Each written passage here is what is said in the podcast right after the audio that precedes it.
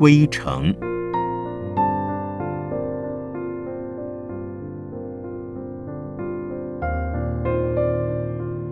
圣严法师著。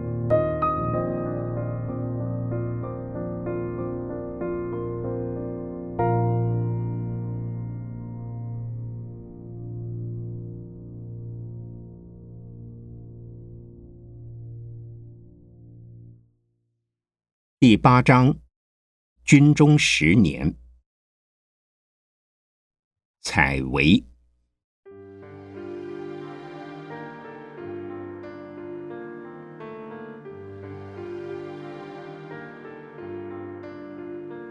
在过去，大家都以为好铁不打钉，好男不当兵。一般人对于当兵吃粮的人固然歧视，当兵的分子。却也是非常复杂，在地方上出了乱子、闯了祸，不能再待下去时，他们便去外乡当兵。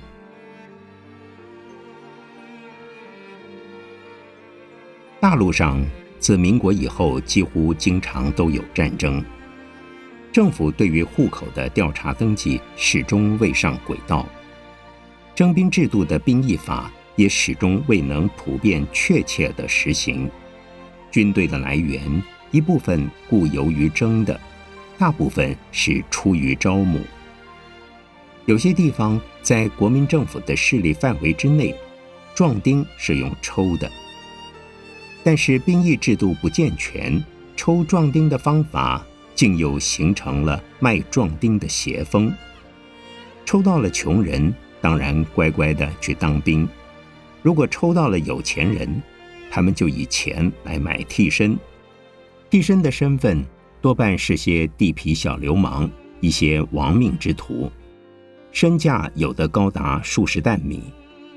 这些替身几乎是以卖壮丁为职业的，他们的责任是只要向团管区报到之后就可交代，以后他们就要设法逃亡了。于是。有的人可以一年出卖好几次。正因如此，各级负责征兵的单位对于新兵的看管不得不严。他们对待新兵好像对待囚犯一样，甚至比看囚犯还要严谨。没有个人的自由，大小便也要排了队，由班长端着枪压着队集体行动。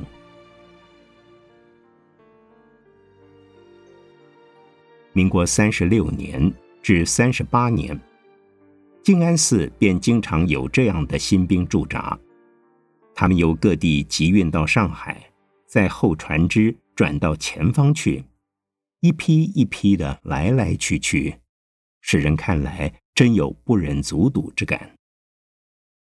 但也不能责怪护送单位的苛刻，若非如此，护送单位是将无法向上级交代。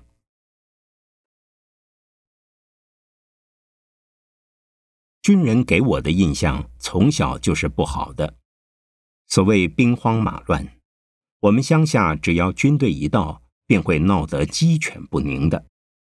但我自己竟又自动自发的当了兵，这是一大动乱的大时代，使我做了当兵的决定。为了苦难的国家，为了垂危的佛教。为了个人的安全，我必须采取这一当兵的措施。虽然说当兵的分子复杂，古今好多名人却也是从军中出身的。何况佛教有一非常宝贵的训示：菩萨的精神如污泥中生长的莲花，莲花离了污泥不能生长，生长以后的莲花。却又不为污泥所染。这就是说，要做菩萨，必须要往罪恶的众生群中去随类摄化，能化众生而又不为众生之所同化。当时的局势，既然要我当兵，也就勇往直前了。人之好坏，全在个人的意志。所以我在当兵之前的数小时便立下一个志愿：此去是为国家民族留一分气节，是为衰微的佛教争一分光荣。不受国际霸权的奴役是国家民族的气节，僧人临国难而不退避是佛教的光荣。因此。我在向招兵站报道之际，便舍去出家的法名释长静，另取了一个俗名张采维。但这不是我童年的俗名，目的是要张大伯夷叔齐采薇于首阳山的大忠义、大节操的伟大精神。那是在三千一百年前的周朝初年，商朝后裔。孤竹君的两个儿子，因为国家亡给了周朝，他们宁愿在首阳山下采野豌豆充饥，终于饿死，也不肯接受周人送给他们的食物。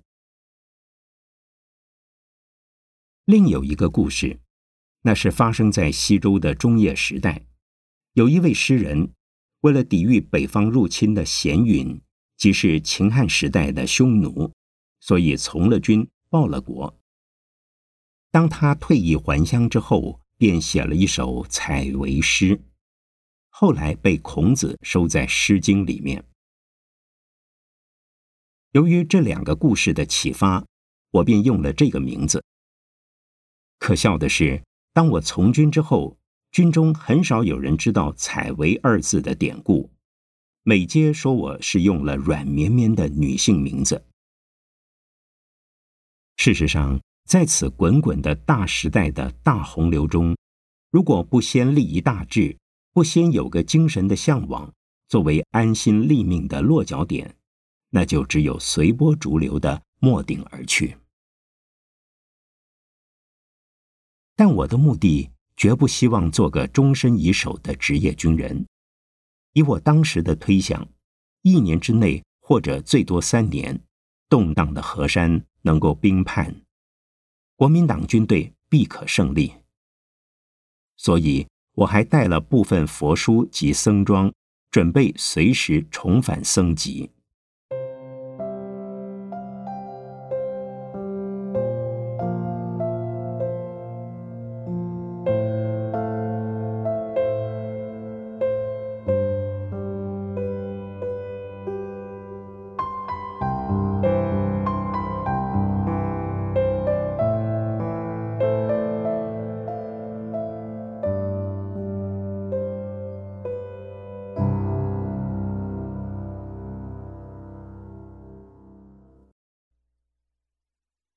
起航。民国三十八年的五月十五日，我先一天上午去大通路口的招兵站上报了名，第二天下午就带着一卷简单的行李，跟另外一位同学合作了一辆三轮车去报道。那是挂着二零七师青年军的牌子。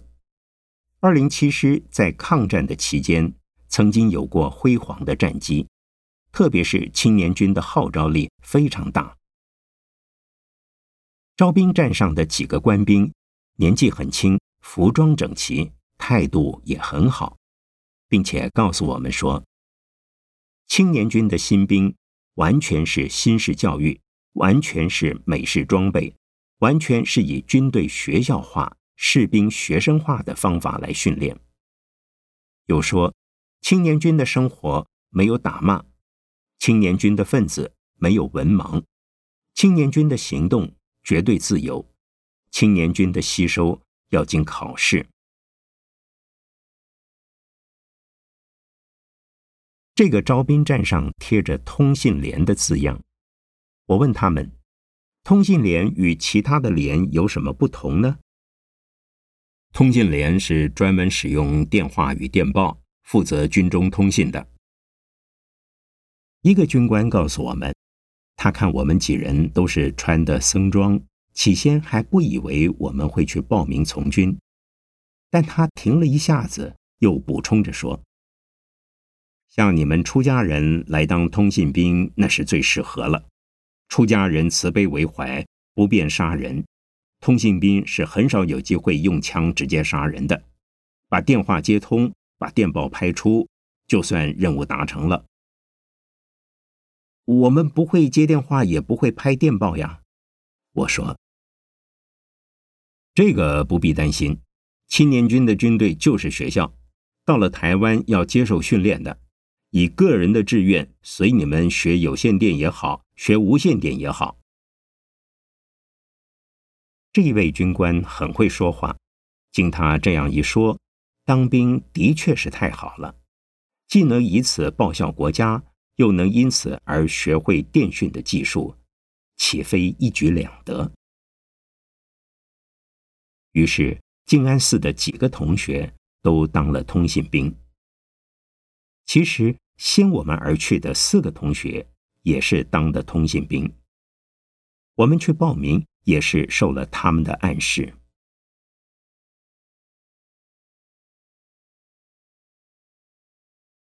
新兵的营房是借助大通路的楠木仓库。仓库很大，一个团的新兵楼上楼下尚未挤满。新兵的行动完全自由，大门口不设岗位，进进出出毫无拘束。正因如此，只有报道的，没有回去的。三十岁以上、十五岁以下的人要进去，还进不去。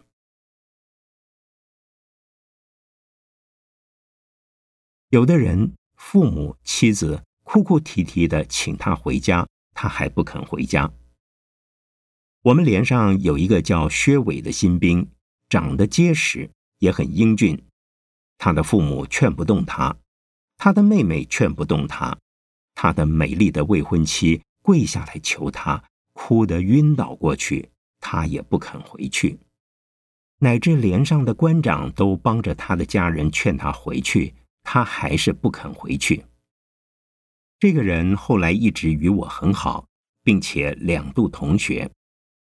当我退役之后，到了朝元寺，他还看过我一次。这真是个难得的青年。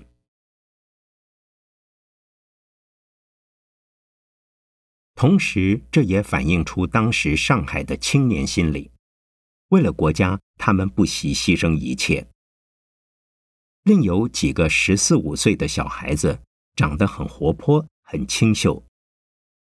进了楠木仓库，大家都不要；送到通信连，总算勉强收下。但到团长来点名时，又被剔除了。最后还是我们的连长做了好事，私下把他们留下来，因为当时的人心总以为时事不久就会平静，不愿吸收少年儿童。但是这几个孩子现在都已是非常出色的军官了。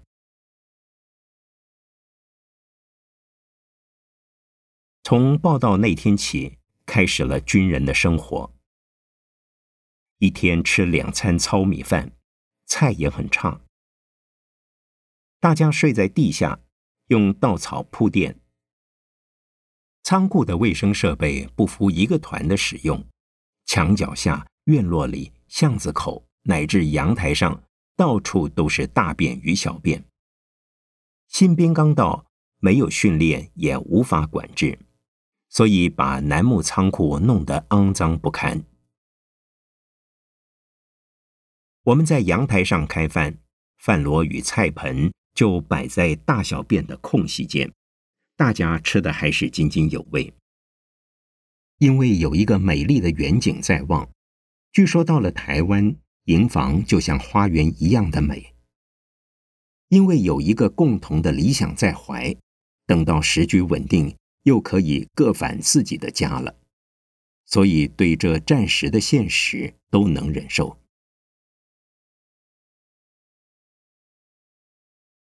大家都在等待考试，大家害怕考不及格而发愁，大家的心里很矛盾。既希望考试，又希望不考试。如能考试，表示这是真正的青年军，真正是知识青年的军队，所以希望考试。招兵站也曾说过要考试。又怕考不及格，不能从军去台湾，故又希望不考试。最后还是没有真的举行考试。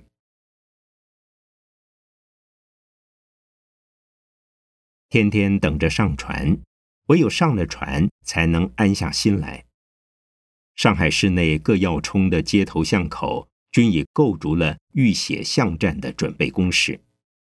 市郊与共军开火的炮声已越来越近，越近越响，甚至已能听到稀疏的步枪声及断断续续的机枪声。如再不离开上海，就要等着解放了。保卫大上海的这场战争，似乎谁也没有乐观和信心。事实上，战略的形势摆在面前，京沪铁路只能到南翔，沪杭铁路只能到金山。上海已成了陆上的孤岛，除了海空运输，对外交通已被切断。即使空运只剩军用专机，并也越飞越少。水路的吴淞港口也在岌岌可危。上海外滩的码头上堆满了物资，有军用的，也有民家的。但是除了部分的军人可以上船，那些堆积的物资只有静静的留守。即使军用或由军队征用的船只也越来越少。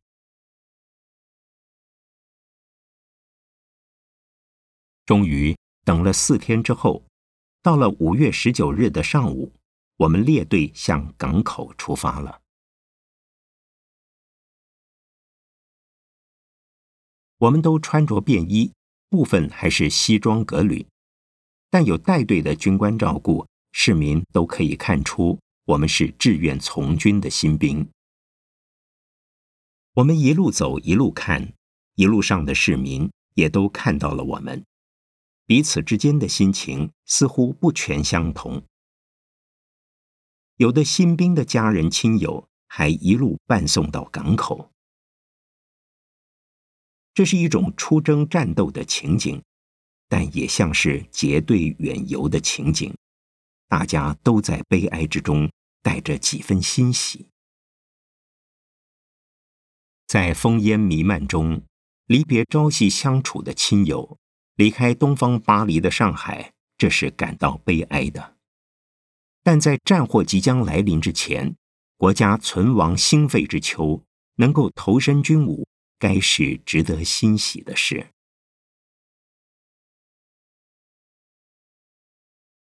我不知道，我们所乘的那艘登陆艇是不是由上海开出的最后一艘轮船？但当我们上船乃至起定之时，并没有见到其他船只，即使有，大的是外国船，小的是长江船。那些船好像是在待命，也像是在避风，静静的、稀稀疏疏的躺在黄浦江中，没有烟，也像没有人，更不像是即将开航的样子。那些船是做什么的？我则不知道。我们乘的这艘船是由货船改的，吨位不小。一团新兵虽然很挤，但也装下了。开航之初，我们站在甲板上看黄浦江两岸的风光。虽然战火迫近，黄浦江的两岸依旧呈现着暮春季节明媚的景象。但到吴淞口时，看到了国共双方的激烈战况，共军的据点里步枪与机枪的火力猛烈而且密集，似乎已经发现了我们这艘登陆艇正在离开黄浦江，所以枪弹竟在我们的船面上空呼啸而过。我们在扩音器宣布的命令之下，全部进入了舱底，直到出了吴淞口，进入了黄海。才许我们到甲板上来透透空气。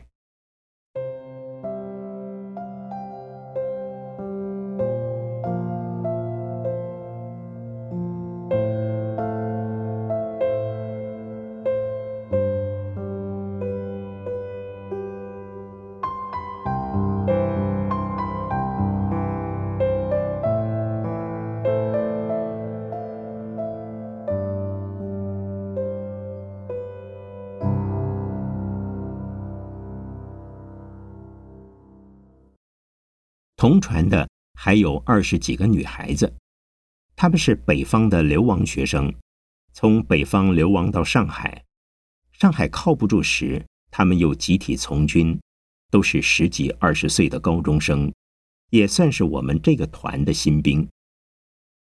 另外还有一些军人眷属，多半也是年轻的女人。据说有些年轻女人是从战场中捡到的。并且要捡几个就有几个，但在战火猛烈之中，谁还有兴趣捡女人呢？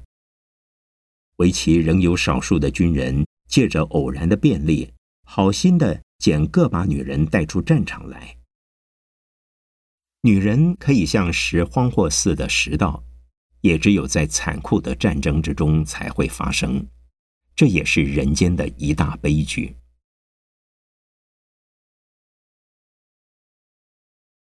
女人，尤其是年轻的少妇与少女，无不有一种天生矜持的特性，那也是女人之所以能惑人的诱力之一，也正是人之所以为人的一种可爱可敬之处，否则便与下等动物一样，根本谈不上人的尊严了。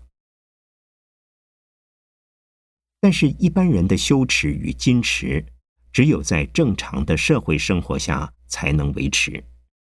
如果生活的环境有了大变大动之后，羞耻与矜持的樊篱便很容易崩溃。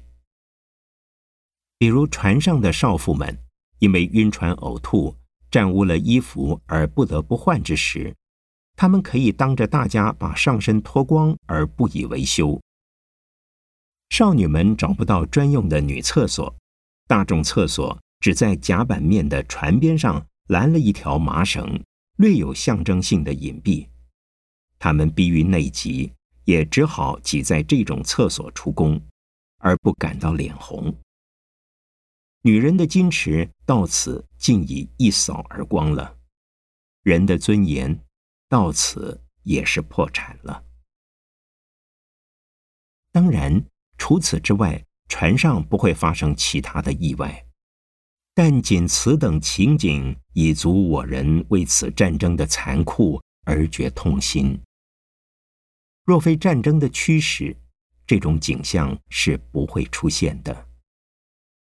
这种景象的出现，实在是战争的罪恶所致。一般的观念，少女与少妇是美丽的象征，但是再美的女人，当她顾不得羞耻。也保不住矜持之际，看来又该是多么的丑怪与可怜。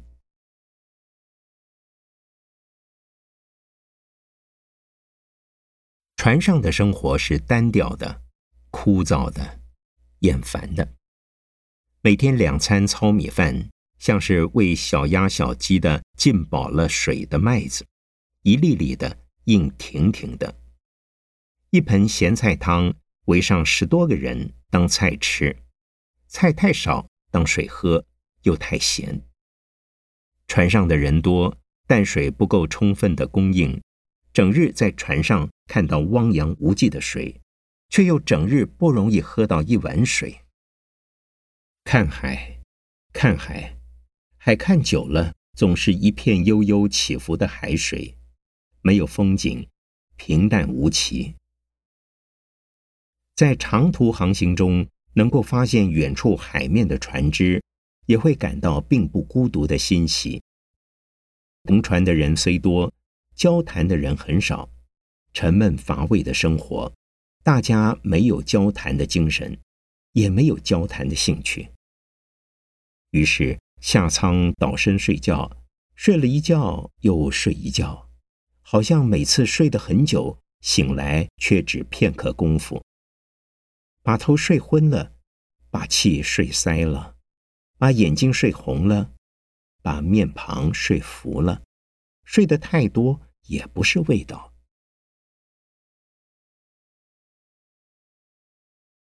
从上海开航，经两天多的海程，终于看到了台湾，已经遥遥在望，准备于基隆港上岸。但到基隆港外，不知是什么缘故。又要改航至高雄港上岸，这是很扫兴的。眼看着快要上岸了，眼看着台湾就在近前了，竟然不让我们上岸。于是，沿着台湾的西海岸继续向高雄航行。大家虽不耐烦，但也无可奈何。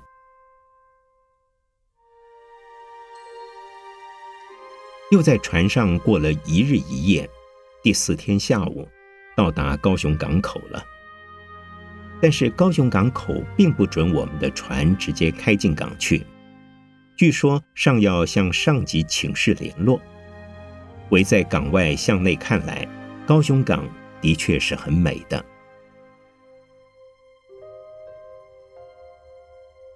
直到下午四点多钟，才有港内出来一艘领航船，把我们带进港去。进了港，靠了码头。放下了便桥，可是依旧不许我们下船，因为我们这批新兵都还穿着便服。为了防止逃亡，为了便于识别，为了便于管理，我们的军人制服运到了，并要我们就在船上把便衣换掉。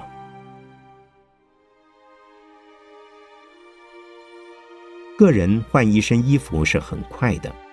要这群活老百姓统一换齐，那就慢了。我们换了衣服，仍然不能下船，港口却来了许多小船，靠在我们的轮船壁下，卖香蕉的，卖甘蔗的，卖西瓜的，卖凤梨的，有男的，有女的，都能说几句简单的国语。在我们看来。这些水果实在太需要了，而且也实在太便宜了。新兵没有台币，用东西交换，他们也很欢迎。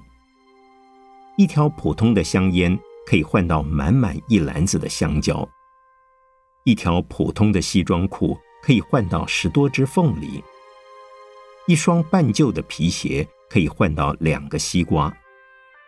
一个圆头的银元可以买到十几个人也吃不完的香蕉。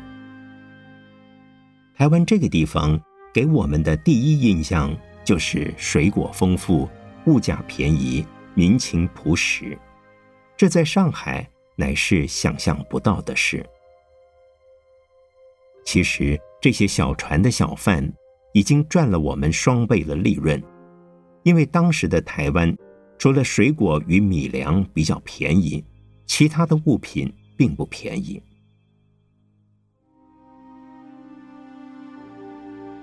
下船时已是夜幕低垂，所谓新兵的生活也就接着开始，不准有个人的自由。各班的班长、副班长都是老兵担任，监视着每一个新兵的行动。从船下来，直接走到等候着的火车上去。那是一长列载货的车厢，有的有顶，有的没有顶，有的装煤的，有的是载水泥的，有的是运货的。但也有几节车厢是客货两用的代用客车。我所乘的是一节有顶的货车厢。从此情形判断。当时的台湾铁路业务仍是很差的。